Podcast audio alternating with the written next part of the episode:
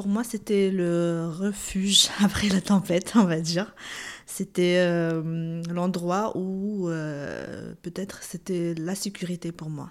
on va dire ça en gros, c'était la sécurité. J'ai rencontré la juriste. C'est elle qui m'a suivie pendant cinq ans. Et d'ailleurs, même maintenant, je suis toujours suivie avec eux. Aussi, m'a orientée vers euh, l'insertion à l'emploi avec Samira.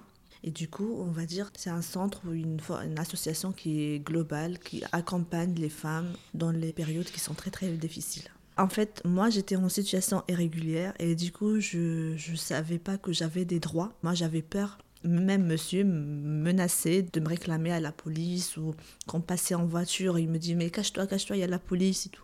Donc moi, ça, je ne le savais pas. Et à STFF, euh, j'ai compris que non, on a le droit de défendre nos droits, de dénoncer nos bourreaux, comme quand euh, il ne faut pas le laisser faire en fait. Les femmes ne savent pas vraiment leurs droits. Ils ont peur. Euh, moi aussi, je suis passée par là. La peur fait que on, ne peut pas parler, on peut même pas dénoncer. Des fois, on parle même. Moi, ma famille, pendant dix ans de mariage, ils savaient pas que j'étais traitée, maltraitée. Euh, et du coup, je dis aux femmes qu'il faut parler, il faut pas rester seule dans un coin. Si votre homme, il vous dit, euh, vous sortez pas avec une copine, non, sortez avec vos copines. Faut pas vous rester seule, faut pas s'isoler.